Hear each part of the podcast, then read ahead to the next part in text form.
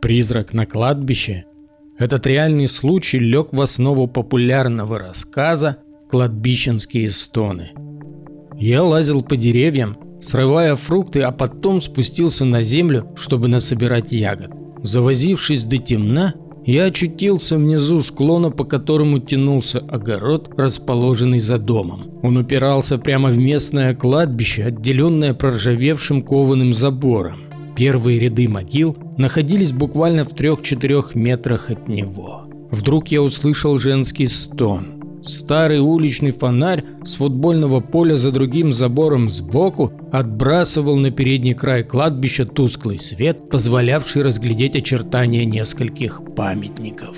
Я приблизился и обхватил пальцами острые наконечники ограды. Подавшись вперед, я стал пристально вглядываться в темноту. Женский стон прозвучал вновь, плавно переходя в пронизывающий своими вибрациями плач – Краем уха я уловил копошение возле одной из надгробных плит. Подул холодный ветер, хотя было лето и стояли жаркие дни. В небе не горело ни одной звезды, луна спряталась. Меня заворожило.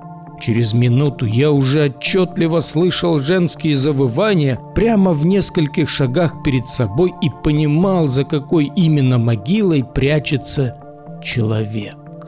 Я приподнялся на носки, чтобы разглядеть получше тьму, и под моими ногами хрустнула сухая трава. Плач резко оборвался.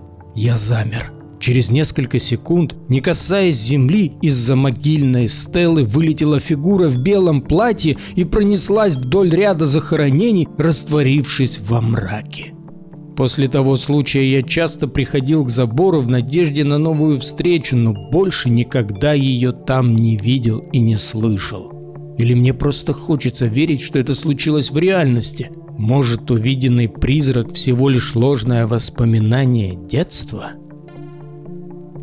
С вами был таинственный и мистический закоулок К. Ищите нас ВКонтакте, на официальном сайте и в Телеграм-канале.